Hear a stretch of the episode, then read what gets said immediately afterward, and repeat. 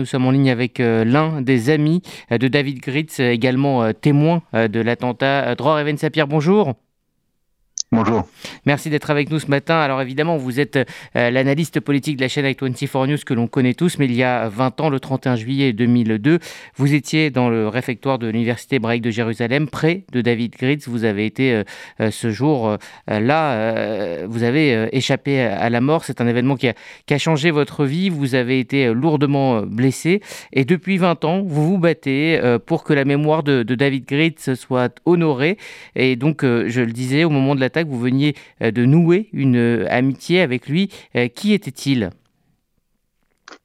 Oui, c'est une situation un petit peu un petit peu étrange dans la mesure où, je connaissais très peu David étant donné que ce, ce, jour terrible du 31 juillet 2002 eh bien, c'était euh, uniquement la deuxième fois que je voyais David. On avait fait connaissance grâce à une amie commune une dizaine de jours auparavant. Il venait tout juste d'arriver en Israël. Et, euh, et ce jour-là, euh, je me trouvais à l'université, lui aussi, pour des examens d'hébreu. Et je lui ai proposé de, de, de lui montrer l'université de Jérusalem, de lui faire une visite guidée dans le campus de, de Mouskopus, le Harat Sofrim, à, à Jérusalem. Qui était-il euh, C'est difficile de résumer.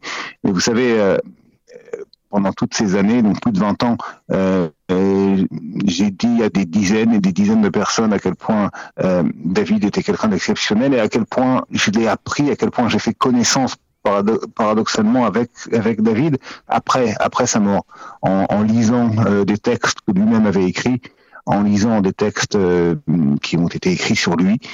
Euh, pourquoi quelqu'un d'exceptionnel?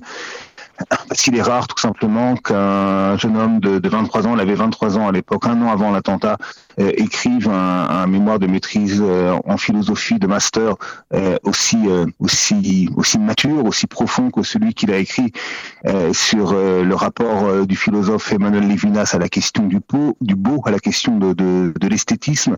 Et c'est un mémoire de maîtrise qui a d'ailleurs été publié à titre à titre posthume.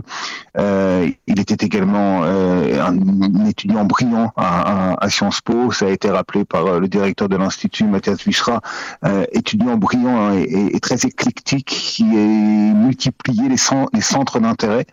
Euh, et puis, euh, pour couronner le tout, c'était un, violoniste euh, très doué, un musicien. La, musique avait une importance très grande dans sa vie. La musique, la, recherche spirituelle, il était en, en, recherche davantage spirituelle qu'identitaire.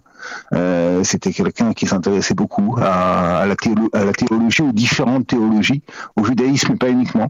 C'était quelqu'un véritablement d'ordre du commun, mais que malheureusement j'ai très peu connu. Tout à l'heure, vous, vous avez introduit cet entretien en parlant euh, euh, de la relation amicale euh, qui, qui nous liait. C'est une relation amicale très paradoxale parce qu'elle s'est davantage développée après, après son départ, mhm. après sa mort qu'auparavant. Alors, vous avez fait le déplacement jeudi dernier en France hein, pour cette cérémonie. 20 ans pour lui rendre hommage. c'est long. Est-ce que c'est trop long, selon vous?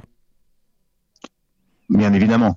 Euh, bien évidemment, c'est trop long et, et l'une des intervenantes euh, au cours de cette soirée, Mélanie Oana, euh, qui s'était démenée, elle et son mari Noam, deux anciens étudiants de Sciences Po, au cours de toutes ces années pour que l'Institut rende hommage, rende l'hommage qui lui est dû à, à l'un de ses anciens étudiants tué, assassiné euh, dans les circonstances que l'on sait. Mais malheureusement, les directions successives de Sciences Po ont été d'une frilosité euh, inexcusable, tout simplement inexcusable, euh, jusqu'à la direction actuelle de Sciences Po et Mathias Vichra, euh, qui ont accepté donc de lui rendre hommage avec une plaque commémorative sur l'une des des sièges du, de l'amphithéâtre de l'amphithéâtre de, de, de, Sciences Po, du principal amphithéâtre.